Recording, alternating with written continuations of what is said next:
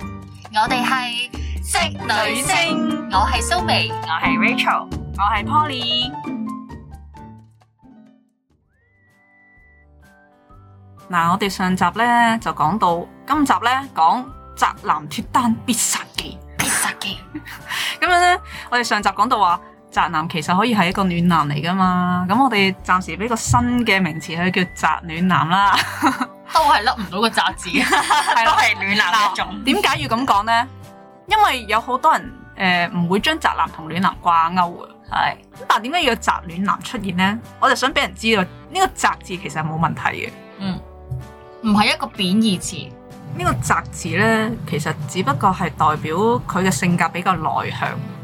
即係佢唔係中意啲周圍出去同人 social 啊，一放假就要一定要出街啊，要出去玩嗰種咯。或者佢花好多時間去專注某一樣興趣上係面，啦，即係佢係誒，只不過佢中意嘅活動係集中喺一啲室內或者誒屋企咁樣咁解啫。咁所以呢，我哋上次講咗啦，喂，其實好多宅暖男呢，其實喂佢好多好温馨、好令人覺得心窩熱暖嘅地方， 但係呢，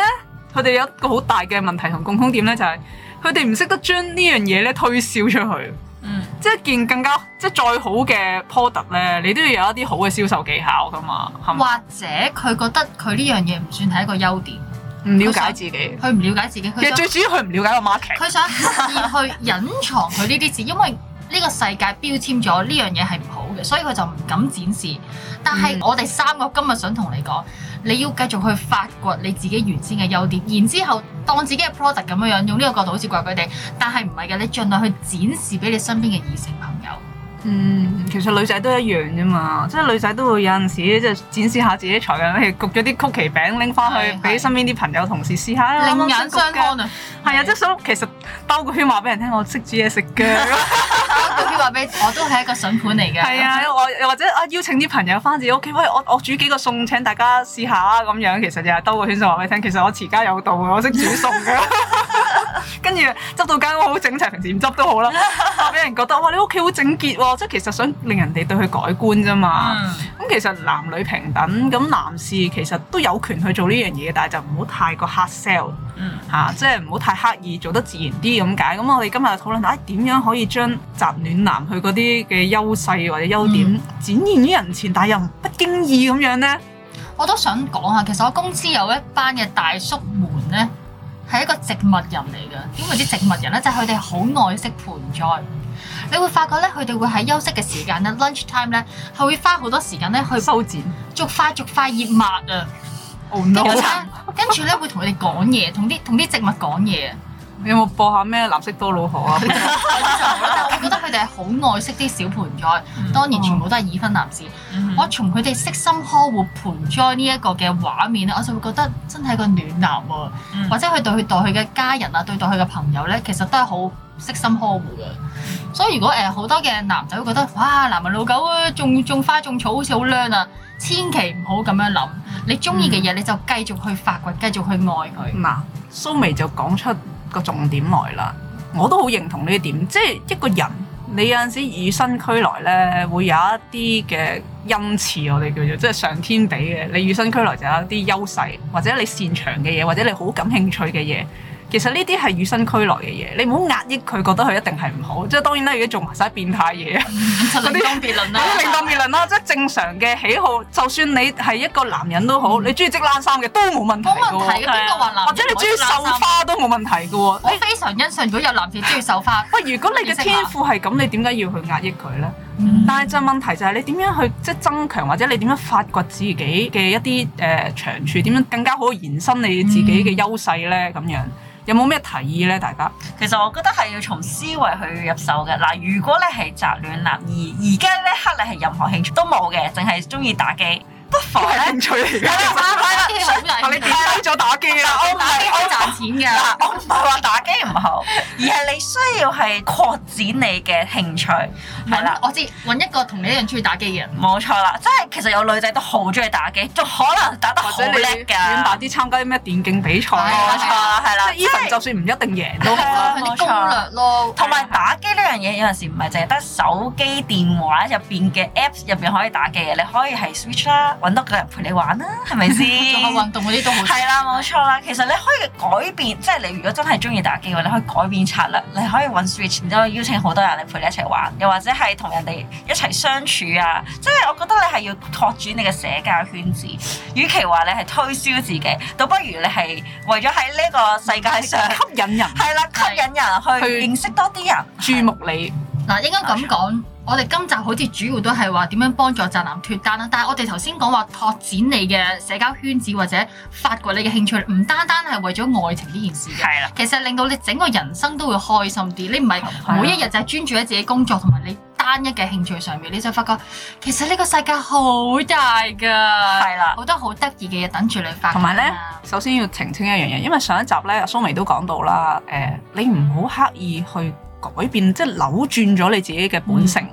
我哋唔係要你咁做，我哋而家係順要你順從你自己嘅天性、你嘅本性，去發掘你自己嘅優點或者你嘅興趣，跟住再去好好地咁去呈現你自己美好嘅一面，冇錯。去從而唔係唔係主動去誒誒啊追女仔或者乜嘢，係吸吸引異性嘅目光已經夠 㗎啦。係嗱，同同埋我要覺得有樣嘢啫。嗱，我以前都係個宅女嚟嘅，咁但係咧，而家唔係啦，而家都係嘅。 而家被逼地變咗唔係，而家都係嘅，只不過係當有自己私人空間嘅時候就係咯。嗯如果有陣時同其他人一齊出去嘅時候就唔係啦。嗱，其實人咧係可可以多變化嘅，即係你唔可以永而家唔係遠都人。格分裂啦，係啦，冇錯，係多變化啫。純粹係你面對唔同嘅事情，你會有唔同嘅一面，係啦，嗯即係可能你翻工有翻工一面啦啊，放假有放假一面啦，讀書有讀書一面，即係你有唔同嘢就有唔同嘅一面。咁而你自己咧係好需要、好需要去令到自己知道啊，有陣時有時間嘅時候咧，可唔可以唔好淨係單一嘅興趣咧係，或者你發掘多一個興趣嗱，例如譬如我自己啦。係我自己有學過整蛋糕啦，有整嗰啲誒花，但係咧你咪有陣時會見到一啲好多 decoration 嘅，即係花有好多裝飾花噶啊嘛，係咪？？裝飾花嗰啲係糖，即係一啲糖漿啊，或者係一糖啲膠係啦糖膠整食得嘅哦係食得嘅。咁咁嗰啲你會整一啲手誒、呃手工仔啦，又或者整呢啲啦。咁佢其實係有好多課程啦。咁其實咧，如果你好想知道自己有啲咩才又有興趣咧，不妨可以上去咩都唔同嘅報下 website 咯係啦 website 度去揾下興趣，其實跟住好多就時嗰炸啲嗰啲課程好短，可能三兩個月一個係啊一個季度咁。哇！你唔想到你上堂嘅時候會識到啲同學仔咧，冇錯啦。就算識唔到你真命天女，你起碼社交圈子拓闊咗，你揾到一啲咧係同你冇錯志同道合嘅朋友，大家啱傾啱講，大家都對嗰樣有興趣，啊係啊但報啲有興趣嘅嘢，係啦，即係起碼你好奇，譬如你你中意捉棋嘅。嗯，你可能對國際象棋有啲興冇錯趣，你完全可能之前冇接觸過，咪報個班咯。係啦其實而家冇錯好多好平嘅成人課程咧係啦，嗰啲咩社區中心啊咩成，幾百蚊可能報一個課程，你又可以識到朋友，又可以啊學習下，了解多樣嘢，哇識多樣嘢其實都好有魅力㗎。嗱，其實點解咧？源於咧就係因為我識咗呢樣嘢啦，我又講翻先，識得整蛋糕咧，佢有啲技巧，即係譬如 b cream 嗰啲 cream 點樣走啊，佢會教你好多唔同嘅即係做法啊、手勢。跟住咧，去到三四年之後咧，而家今天啦，我有個契仔啦，咁佢搞生日會咧，咁啱佢嘅蛋糕咧冧咗， 唔知點解運送嘅過程之中咧就歪咗。係啦，兩層蛋糕就歪咗，咁嗯咧我就好巧妙地，因為我識得，我曾經你就轉過啦救到個蛋糕係，啊啦，就救咗嗰個蛋糕，佢媽媽就好開心啦。嗱，你咧識到個技能啊啦，冇錯啦，其實你永遠都唔知道你啲技能係幾時可以展現出嚟。突然之間，如果你可以夠長嘅話，其實男仔都或者女仔都對你改你觀諗啊。下當場所有人嘅武功，哇，好叻啊！係啦，個蛋糕係咪其實你整㗎？自己整冧，跟住自己救翻。 其實好明顯 唔係啦，好明顯係人哋搬運送嘅過程中出現咗問題。啊咁但係因為人哋買嚟嗰陣時，我都想講，你永遠都唔知下一刻會有發生咩事。如果係你多一樣技能嘅話，咁你咪好好啦，係咪先？你可以即場嗯冇錯做到一啲嘢，人哋就覺得啊好好啊呢個生日會。如果唔係個蛋糕就歪死咗啦咗。啦，係有啦，少遺憾啊，但係係啊，冇錯啦。咁而我自己點解會講呢個例子咧？就係、你唔好抗拒，即係我哋而家唔唔係話推啊唔推銷你做一啲，哇！你搞到我個時間表好混亂啊咁樣。其實唔係嘅，純粹係你人生揾多啲樂趣，或者如果你中意去露營嘅話啦嚇，你又可以去露營嘅。其實係啊，好多不少嘅男士咧都比較中意一啲挑戰野外求生嘅工，即係一啲能力活動嘅。我相信啊 冇錯啦，即係可能佢哦仲有滑浪風帆啊、獨木舟啊呢啲攀。石嗰啲啊，係啊，即係我覺得男士咧，永遠都係一啲多才多藝。呢呢啲唔一定係唔屈宅男定唔宅男嘅，其實純粹係一個男咩士都好中啦。意。即係啊總之你揾一樣嘢你想有興趣、想了解下嘅，咁咪學下咯。可能我一學哇，一發不可收拾，愛上咗嗰種活動。 冇錯，你愛上咗之後咧，其實將來咧，如果你咁啱有個女士對你有興趣，而佢覺得佢再發掘落去嘅時候，知道你有好多唔同嘅一面嘅時候咧，其實你哋咧係可以互相吸引，因為你可以展現到你自己啊，我有豐富嘅一啲唔同嘅嘢啊，有一啲經驗啊，有啲經歷，可以話俾對方聽，又或者對方好有興趣，知道你嘅世界嘅時候咧，其實你哋有話題啊，因為如果唔係咧，你哋到時就會冇話題，好悶咯，啊變咗兩個。係啦，冇錯，兩個人一齊都睇電視，有時日日睇電視，一 世都睇電視，難道？咁啊，我覺得係嘅。就算即係可能你學完嗰樣嘢，你冇乜興趣都好啦。但係咧，我覺得除咗拓展咗你嗰個社交圈子啦，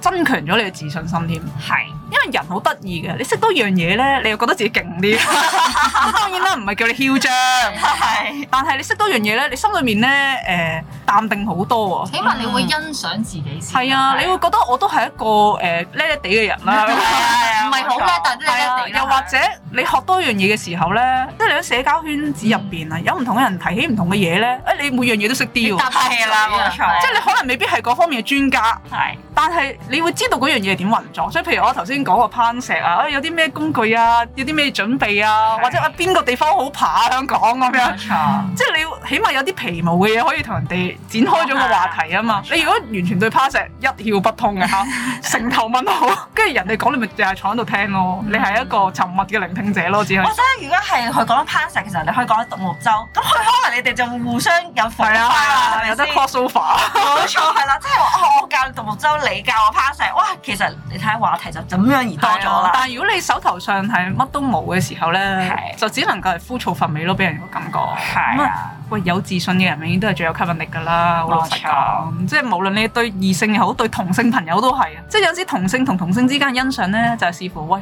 你個人有趣啊嘛，係佢嘅誒人生經驗豐富啊，又或者佢學嘅嘢學得多啊，啊乜都識啲㗎喎，你真係幾勁係喎冇你，我又對嗰樣有興趣喎、其實點咁呢？大概講到嗰樣嘢係點玩法嘅，人哋都覺得哇你勁喎、你呢啲都識咁懶喎，你都識嘅咁樣。係啊，因為我覺得有陣時真係學到老活到老，學到老啊。點解咧？就係、我有陣時會上一啲堂啦，咁就啊比較專業少少啦，就係、一啲關於法例啊，或者一啲勞工法例嘅堂啦咁樣。我發覺入邊啲同學仔咧，唔係三十幾歲嘅，係六十幾至七十幾歲嘅伯伯嚟上堂嘅。至於點解咧？啲伯伯話唔緊要，我識多啲啊嘛，第時可以同啲孫啊嗰啲可以傾到多啲㗎話題。係啦， 冇錯，當你啊打冇發話時間啫嘛。係啦，同埋佢有考試，佢有好多張證 書喎。佢可能佢報完呢個堂下一堂，佢就想上下邊瑜伽班，或者係下邊再上喂，其就他算唔你學同班咗㗎啦。你學釣魚，釣魚都要考牌喎，你知唔知係啊，啊咩釣魚都考牌嘅，係啊，有啊，有排啊。啊？咁啊，即刻又有話題啦，跟住就有有個港女向你就嚇，啊乜原來釣魚要考牌㗎，要你好叻喎！好叻叻啊你，咁你咪好多牌咯。咁嗱咁有大把話題可以講啊啦。係原來咧，只要你諗到嘅嘢咧，其實都係有證書同埋有牌嘅，基本上係係啊潛水又要考牌啊！啊，冇錯啊！你插花都有花藝師牌啊，或者一啲證書嘅，所以你係啊絕對唔好睇小每一樣嘢，每一樣嘢都有佢嘅專業性，同埋如果你真係有呢一樣興趣嘅話，點解唔趁自己仲後生、青春嘅時候嗯用下少少時間人？都係享受人哋，即係欣賞自己嘅目光冇。你想人哋錯欣賞你，都有啲與別不同嘅嘢先得㗎，係啊大佬。我想諗啲嘢欣賞你都 冇。咁咧，跟住就係當着衫嘅風格啦。其實我有陣時都覺得着衫咧，都係一個好好嘅形象表現嚟嘅。即係點講咧？嗱，第其一實印象係啦，第一印象咧，點解咧？人哋對你個人點樣咧，就睇你件衫同埋條褲啊，或者對鞋乾唔乾淨。嗯係啦，同埋咧，你成個人個外形咧，雖然唔靚仔都好啦， 但係你最想要整潔同整齊。嗱呢樣嘢咧，真係一個尊重啊！可能你身邊有好多唔同嘅處事啊又好啦，人哋咪可能未即刻睇到，但係佢第一時間就睇到你着件衫係黃色嘅，有 特色咁樣樣。我哋有特色嘅，跟住條褲又穿窿， 跟住對鞋又殘殘地，又唔使咁樣。嗱，呢、個印象咧，其實真係大打折扣。我唔知聽邊個講咧，好多人觀察一個男人嘅衣着咧，首先望佢對鞋先嘅。係由對鞋一路望上去嘅，我哋今集咧唔係希望咁多位讚啊，喂嗱嗱臨去整容啊，或者微整形咁樣，根本唔需要咁樣做，亦都唔需要買啲好貴牌子嘅衫啊，着套老西咁樣樣，燕尾服咁樣，唔係要你咁做。嗯第一步整潔。係我哋女孩子咧有陣時都好懶得洗頭啊，講 真。但係呢樣好緊要，千祈唔好雪花紛飛，亦都唔好油淋淋呢樣嘢。我成日都提我男朋整友齊啊同。埋整潔係最緊要。係誒、啊，嗯男女朋友可能會比較留意到，就係咧挨近少少咧，會聞到啲油味 啊！原來咧一係就嚟自個頭髮啊啦，一係咧就嚟自塊面，因係為佢哋朝頭早或者夜晚咧就咁攞水撥兩撥咧，咁就出門口噶啦。嗯，我就經常提醒佢哋，特別係夏天出油嘅時候，唔該你用洗嗯洗面面膏，膏，唔係奶啊，洗面膏啊嚇，咁咪乾淨啲咯。或者你簡單啲用洗面梘咯，係啊溫和啲，因為洗面梘係真係呃變咗 變咗未用啊你要知資道訊。咪都需要知係道，啊好多男仔覺得，哎呀，係啊唔用啲咩洗面膏，唔用啲咩護膚你買品啲嘅最平嘅普通嘅沐浴梘或者洗面梘咧，係可能十蚊八蚊一嚿，用成係咯好好細年細㗎。係我啦，想講咧，我曾經遇過一個男仔咧，都幾靚仔，屬於係靚仔，但係靠近佢少少咧，哇唔得啊，有啲臭味。而呢股臭味咧，咁多年我都聞到啊！我諗佢自己已經慣咗，嗱，其實有一樣嘢就係叫止汗劑。好簡單嘅就碌兩碌就得㗎係啦，啦。而止汗劑咧，其實尤其是我哋女士個鼻覺比較靈敏啦，係其實男士咧都靈靈唔敏係㗎。靈靈敏石，你聞慣咗自己嗰陣味咧，你就察覺唔係啊冇到，錯需要身邊直率嘅人提點佢哋嘅。冇錯啦，係啊同埋而家咁熱啦，咁所以咧，你更加需要攞住支汗劑，係每一次出門口之前碌兩碌喺旮旯底啊，或者一啲會流汗啊你嘅首先要地了解方啊一啦。樣嘢咧，女仔刮體毛咧會比較正常啲，即係譬如你腋下嘅嗯毛咧，女仔一般冇咁多啦，冇咁濃噶啦，但係好係多男士係唔處理嘅，係嗯你係用唔到止汗劑嘅，你明唔明？當你有隻海膽喺度成底毛隔住可啊，以噴，係係啦啦，人哋係噴噴啦嘅，係啦，係所以我建議咧，如果男士你本身個體味比較濃烈咧，其實你真係脱毛啦佢。嗯你脱咗毛之後咧，激第一光第一你誒、呃清潔容易啲，方便啲係啊方便啲，可能係咁要揾張濕紙巾抹一抹都已經會。香 香，因為你如果有海膽喺度，你好難，果永遠都係個香好難香抹得乾淨。啊係啊係啊同埋你如果要用止汗劑或者誒、呃止汗珠嗰啲咧，你唔搽喺皮膚度，其實發揮唔到嗯作用，因為佢係抑制你皮膚嘅油分同埋汗液嘅滋生啊係啊嘛。咁但係你如果隔住海膽咧，唔係，我諗你顛覆咗好多人嘅諗法，係啊冇聽過男人要剃格甩底毛，啊係，但係嗱你自己問心啦，你就算阿阿木村拓哉賣嗰啲咩 Gatsby 嗰啲廣告咧，佢就算噴都好，你發覺佢真係冇冇嗰個冇個毛，毛㗎。係啊，係啊，嗯其實大部分男藝人都係脱㗎。嗯，咪仲有一樣嘢啊！呢樣又係攞自己男朋友擺上台剪指甲，唔該。我有幾次咧，我直頭叫佢你唔好拖我啦，你剪晒你十隻手指指甲先嚟拖我 啦。一嚟吉吉手噶嘛，係咪先？拖住手嘅時候會吉嘅，同埋真係明顯見到入邊有啲黑色嘅邊邊 啊。無論咧你摁靚仔，你摁多才多藝都好咧，一個小小嘅位置咧穿咗餡咧，就扣好多分㗎啦，真係。係真係嘅，女士都係一樣啦。其實一樣嘅就女真士係，嚟㗎女士諗住收咗嚿，你睇唔到一反轉，哇！唉，係啲係啊，黑媽媽咁樣樣，好恐怖啊！嗯，所以我就誒、呃男士女士都係，其實乾淨係真係第一大前提，嗯第二就係整齊，係係啊，第三先再講遮唔遮頭啊，化唔化妝啦，嗰嗰啲歧視啦嗰啲係啊啲唔係最緊要啊，排頭位係永遠都係第一係乾淨，第二係整齊，係啦，如果你更加好嘅，當然係你朝頭早又沖一次涼，夜晚黑又沖一次涼啦。哇！你過分啊，你啲要求就咁你成身邊有時間 沖咁一個多一涼啊？個一個唔係成日洗頭嘅人要求人哋一日沖兩次，真係好過分。太過分啦！唔就噴啦。唔係，其實咧，係真係真心嘅。我夏天咧，其實我真係沖兩次涼。我朝頭早沖一次咧，就翻工嘅時候去。咁人哋聞嗯香過香咧，啲就啦，係啦，聞香因為其啲實你嘅。瞓一覺咧，你就算開冷氣都有汗。係啊，係啊冇錯。仲跟住噏噏之後咧，地我夜晚黑點解要沖多次咧？就係因為夜而晚黑家疫跟住情，沖涼啦，黐線因嘅為你疫。情，嗯因為疫情夜晚都要沖情，涼㗎啦，你經過一日嘅汗水同埋油脂分所泌，以咪要沖兩次。係最臭嘅夜晚黑，朝頭早都可以勉強係唔沖。係係。啊係啊。咩？另外我都想講下些少衣着啊！我哋咧上網 cap 圖咧， 永遠咧嗰啲宅男或者 IT 男咧都係着格仔衫， 永恆格仔恤衫攝入個褲裏邊。仲有條皮帶唔。係，我知道好多男仔咧，誒、其實着衫都係佢哋自己嘅舒適區嚟嘅，即係我嗯慣咗呢個風格嘅衫，我着出去我比較自在啲。係不過我唔係要你即係一百八十度轉變，係你可以嘗試誒嗱、一步一步嚟。你平時着開格仔恤衫嘅，你咪試下着正式嘅恤衫啦，或者試下着直條嘅恤衫咯。咁俾人一種誒、欸另眼相看或者眼前一亮嘅感覺咯，係啊。係啦，大家不妨打開下衣櫃，睇下自己件衫仲係唔係潮同埋霉先。誒係啦係啦係，啦，因為喺你要買嘢之前咧，首先你睇下你而家有啲咩先，係啦。你如果打開衣櫃，發現所有嘅衫都係同一個色系，然之後所有嘢都係可能着咗十二年至十年以上啦，係啦係 啊。嘅以上嘅個質地都話，有少少霉霉即係嗰地。啲窿窿位咧，你睇唔到咧。同埋已經起晒毛粒啊，又或者已經甩晒色啊，已經去到就係啊漸同變埋色同埋咁樣，有噏味啊，係同啦埋。有噏味。嗯 斷捨離啦，將嗰係啊啲即係太過殘舊嗰啲就已經勾咗佢啦，冇換錯嗰啲新嘅咯。係啦，咁啊，其實衣着嗰方面就誒、其實你唔介意嘅話咧，你問下身邊嘅女士，好多女士咁中意扮靚咧，你問佢好多時都好樂意我。好樂意俾意見大家㗎。係啊係啊你千祈唔好問男士，男士最多係話俾你聽，我唔因為識咁，各位男聽眾，你 send 張相過嚟，你你蒙住你自己個樣，淨係俾我哋睇下你嘅衣 着。你唔介意我哋你三作個個藝名， 你你我叫 A B C 男啊嘛。 誒請請三位誒評價一下我嘅衣着，我哋唔會講得好苛刻嘅，係啊。嗯嗯係啊，咁樣或者我哋揾一集講下，誒，即係令人眼前一亮嘅男士嘅衣着其實有係啦啲咩通常會係 item 點嘅喺度啊有啲咩元素喺裏邊？冇錯係啦啊。咁另外一樣嘢咧，就係我覺得男士有陣時講嘢技巧咧，都要有少少藝術嘅。語言藝術，我好中意黃渤㗎，講下邊個你哋知先唔知黃啊渤其實係內地一位著名嘅影帝係啊，影帝嚟嘅，但係我哋形容下外表 先，唔有啲醜啊咁矮，又唔高啦，我我都用唔高啫。嗱，你呢啲咪冇語言 技術咯，喂，矮我都冇乜語言技術，我醜一一嚟啊！我我係會講唔靚仔同埋唔高啊，你 兩個咁樣嚟就變好啊，兩支箭咁樣遙遠飛咗中國大陸啦已經。咁我哋冇資格去教人哋語言藝術，自己都未搞掂。唔係嗱，呢啲係反面教材啊，係各位聽眾，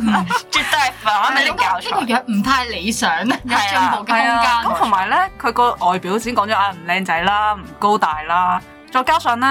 佢啲唔牙肉齊㗎，牙咧打風咁樣亂七八糟，跟住仲要係個牙肉生得好低，你一笑咧就會見到啲牙肉㗎啦。嗯，咁你可以幻想到佢係一個點樣外表嘅男生，就符合晒你哋所講嗰啲 loser 嗰但啲點解你咁嘅外會表咁。中意佢咧？佢有一個好有趣嘅靈魂，嗯，佢 講我嘢同，你傾過偈， 唔係我我真真係係睇節目我睇好多節目佢，無論佢參加綜藝節目啦，去做主持啦，或者有啲訪談嘅節目啦，即係講啲好內心世界嘅嘢嘅時候咧，你睇到佢係一個好有思想、好有深度嘅人啊。嗯，你會覺得由衷咁樣去欣賞、佩服呢個男人，但係佢又有一個好有趣、好幽默嘅靈魂。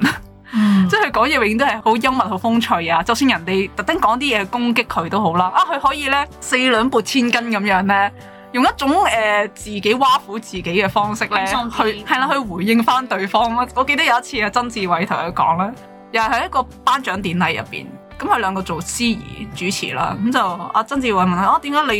咁嘅樣咧都學人走嚟拍戲啊咁樣？問佢嗰個人都唔係好靚仔啫，係嘛？係 啊。重點唔係呢個。跟住佢就回應翻曾志偉就係，佢話我好細個嘅時候咧，我見到曾志偉攞影帝，我心裏面喺度諗，連曾志偉都可以我做都，得嘅，我憑咩唔可以？咁當然啦，呢啲可能係佢哋私底下夾咗嘅妙。啊，答得係啊可能係啲我哋私底下夾咗嘅一啲台詞嚟嘅，啊咁但係你睇到佢係一個幾風趣幽默嘅人，即係佢係佢又冇刻意淨係話誒啊你攻擊我，我攻擊翻你，唔係淨係咁，係佢攻擊你之餘，佢亦都拉埋自己落水咁樣。係係，啊即係佢認同咗，佢係默認咗人哋話佢醜嘅呢件事，嗯佢亦都好坦然咁去接受。有啲人唔係噶嘛，一講佢啲唔好嘢就即黑刻面唔高興啊，係有玻璃心啊，係啦咁樣。所以我見到佢係誒以一個外表唔討好、身家背景各方面都冇乜吸引力嘅男士啊，佢有一個有趣嘅靈啊，魂但係咧。竟然得到 Poly 嘅芳心喎，係啊，呢個比較難度高啲。係啊，即係誒、如果俾誒、我真人去認識佢嘅話咧，我會好有興趣咁樣去深入了解呢個人。嗯。同埋你覺得佢會令到你嘅人生開心好多，即係係精彩、啊快樂好多。其實咧，好多時候女仔咧都會因為你嘅一少少風趣啊、幽默咧而吸引到唔嘅。好咁講喎，可能嚇怕咗好多嘅宅女男，覺得我唔識講笑嘅喎，連講嘢都唔多句，我仲點會氹到你嗱，我就開係心想，咧即？係呢個係一個話題打開方式啫。即係話一個唔靚仔、身高又唔高嘅人，點解都會吸引到一個女士對佢有好感、或者有好奇心呢？係即係我頭先唔係話我要嫁俾佢啊嘛，嗯我只係話我對佢好有好感，印象好好。即係如果佢係我身邊嘅一個朋友呢，我好想有機會深入了解佢多啲。嗯嗯點解呢？就因為佢呢啲表現唔吸引到我咯。我覺得佢係一個有有趣靈魂嘅人。嗯佢除咗個樣唔吸引之外呢，佢其他嘅嘢都好吸引我。嗯嗯哼，咁所以如果一個宅戀男，你真係自問啊，我真係喂，我又唔靚仔又唔高大，我又即係又唔有錢，即係所有吸引到異性嘅條好件似都冇外在條件都冇喎。內在條件你可以表現到，嗯。喂，同埋我哋咧，誒講咗好多宅暖男嘅特質咧，有一樣嘢就係唔係好多嘴嘅，唔係好多嘢講嘅。我反而中意呢啲男人喎，因為佢哋嘅情緒或者佢哋嘅脾氣咧，唔會一嚟就嚟啊，唔會一爆就爆啊。同埋咧，頭先 Poly 都講啦，如果俾人攻擊嘅時候，咪第一嘢就反駁你啊。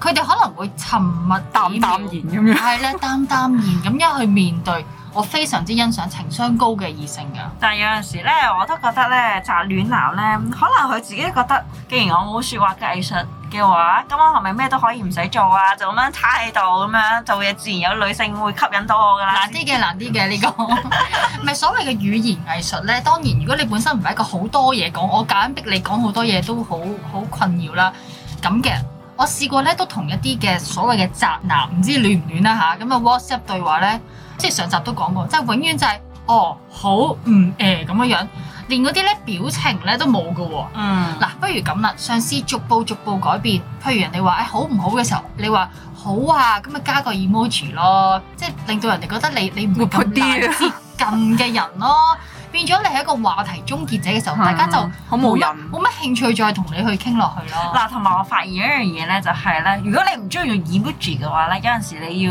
有禮貌地去回應咧，其實都係一件好好嘅，人哋會對你有深刻嘅印象。係因為禮貌嘅宅戀男又好，或者係個男士又好啦，人哋會覺得你有風度。係啦，你有禮貌嘅男士咧，又或者有風度嘅男士咧，其實都好殺食嘅，我覺得。當然啦，係係啊啊。首先嗯你會感覺冇咁誒疏離先。唔係，其實咧你唔好覺得咧，只有男神或者女神咧先會有個距離感。係。其實我覺得有陣時啲宅男咧，因為你落晒閘咁你真樣，係哇！你真係落晒閘，起晒槓咁。冇語氣啲人冇尾音我咁想樣。接近你，因為你冇語氣嘅時候，我唔知你點諗噶嘛。我我嗯又驚得罪你，又驚誒令到你唔即高係可興。能你唔係一個好擅長社交嘅人，係但係你起碼俾人感覺到有一種友善親和力平易近人係嘅啦，感覺友有善，啊係啦你即係我唔會擔心我下一句就俾你攻擊我，嗯你明唔明啊？有陣時人都好怕冇面啊，或者俾人拒絕噶嘛。咁你如果我個態度表現到好似話落晒閘啊、起晒槓咁樣咧，係啊，你乜以為我哋呢啲好多嘴嘅人咧？我哋其實面皮都唔係玻璃心好厚啊㗎，其實我第三個都，我係啊同埋我記仇添喎，我 俾你聽。所以嗱，我覺得其實個問題重點唔係你幾幾風趣幾幽默，係你有一顆即係真心。嗯，即係你對待人有嗰種赤誠嘅心啦，係啊你係好真摯咁樣，即係人哋問乜你咪直接答乜我覺我咯。覺得人心肉做啦。當係然啊你嘅外表，我老實講唔會第一眼令到人哋好中意你。但係只要你有嗰種嘅親和力，或者你唔好起晒槓咧，你俾時間異性同你慢慢相處，佢一定會發掘到你嘅魅力㗎。又或者俾少少笑容咯，係咯係咯啊係最簡單改變人對你印象嘅嘢唔係笑得四萬咁嘅口啊微笑咁樣咯，係咯，人哋同你。微笑都講好靚嘢，你望翻人哋對眼，唔好嗱呢個咧迴避需要慢慢學習嘅，因為咧係啊啊誒有啲人咧真係唔係好慣咧眼神係眼神咁樣對住你幾秒佢會嘅。驚。你望住我嘴咯，試啊下。係啦係係啊啦，唔好有望即隻係望中中間咯，即係眼嘅中間。啊係啦，揾個位去望嗯，但係你唔好隻眼飄咗去第二啊唔好度。迴避人哋嘅面容啊，咁就冇乜禮貌咯。係係啊，咁所以我覺得嗱，誒、唔需要學花言巧語，你就係講嘢係真誠同埋有禮貌同埋友善就已經 O K 嘅啦，O K 啦，呢點已經完㗎啦，即係喺説話嘅藝術嗰方面，因為太過高深嘅唔係我嘢，哋都唔係專家，係啊係啊係啊其實一時之間好難話，哦，突然間變咗好似黃渤咁樣，唔啊可能啊係我哋只能夠用自己嘅經歷或者我哋遇到過嘅人 係啊去同你分享嘅啫。 我哋真係遇過有啲宅暖男嗯咧，雖然佢唔係好善於同你傾偈，即係佢唔係話啲好 talkative 係嘅係人，係但係咧你同佢講嘢好舒服㗎，嗯，即係你唔會覺得佢硬你冇啊。乜壓力啦，又唔會係啊話覺得酷得嚟好掘嚟除咧係，即係好似嗱你再再扭我傾偈，我同你咩㗎啦嗰啲，嗯咁樣人哋下次就唔敢再同你傾偈，亦都唔敢再進一步了解你。係任何嘅關係相處都係求舒有服句説話嘅啫叫拒人於千里之 外，就係就係呢種情況咯。係啊，同埋重點一樣嘢就係你都要首先要愛惜你自己咯，首先你都要中意你自己，嗯你先至容易去真係啊中意人真哋嘅。如果你連自己都接受唔到自己嘅時候，麻煩你少少改變下，咁你就會中意自係啊嗯己，就擁抱他人啦。唔好喺人哋嫌棄你之前，你先嫌棄你自己。係啦，冇啊所以錯。我嗱，今集最後要講一樣最重要嘅嘢，即係頭先講嗰啲你做唔做到都唔緊要，但係你有呢個計劃或者思想，你想開放你自己咧，已經係第一步啦，嗯，邁出咗，即係唔係話哎我要即係三十日內大翻身，唔係咁嘅意思，但係起碼你即係人嘅行為係靠個心開始去改變嘅。嗯，你個心開始接納咗自己，我係有我係有一啲缺點，可能我我樣貌唔夠或者外表唔夠吸引，但我願意開放我自己，改變我對人嘅一種態度啊，或者一啲語氣啊，嗯或者眼神嘅時候，已經係開始咗一個轉變嘅時候，已經係面向走向咗一個好嘅方向啦嘛。咁但係有一點呢，係今日講嘅重點就係、千祈唔好因為咁咧憤世嫉俗，係或者怨恨你身邊嘅同性或者異性有拖拍嘅人，係啦，或者怨恨啲女士，哇，覺得所有女人啊都係拜金主義嘅。夾硬啊！係啊，誒、睇我唔起啊，誒、我知啊，你啲女人啦、個個都中意高富帥噶啦，黐線啦，高富帥攞嚟睇嘅咋，等你一世都嫁唔出啦，嫌棄我啊嗱咁樣，千即祈係唔好咁樣樣啦，千祈唔好有嗰種討厭㗎仇恨。即係異性嘅心態，或者誒唔抵得你身邊嘅同性朋友，點解佢會有拖拍？我我都冇咁樣，呢樣嘢唔淨係宅男會咁做，宅女啊！宅女更加會咁做。就算唔係宅女，女人都會㗎。係啊即係人哋個男朋友好過自己嗰個嘅咁樣，佢憑咩啊咁樣？我明明靚過佢喎， 我瘦過佢咁，即係窒到心理就一定有，但係千祈唔好有呢種咁嘅心態咯。嗯因為有呢種心態嘅人咧，情緒同埋性格都係陰暗。心地都唔係咁好，係啊，咁就變咗咧，你呢種散發住一種惡臭嘅味 道真係，即係靈魂嘅惡臭啊呢種係，你明唔明啊？唔係嗰啲油益味啊。係啦，心心理心理唔好嘅男人或者女人咧，個靈魂喺度散發出一種惡臭味，你自己不自知嘅，但係身邊人咧隱隱約約會聞到，嗯，咁就會慢慢疏離你、遠離你，咁你就更加難， 更加難改變你自己咯。咁啊，我哋大家仲有冇咩想同宅戀男講 講？加油！我都係個宅女，我都揾到男朋友， 你都會揾到你嘅另一半嘅。係啦，希望你成功由宅男晉升升咧成為宅戀啊男。 咁我哋今集就分享到呢度啦，下集再見啦，拜拜。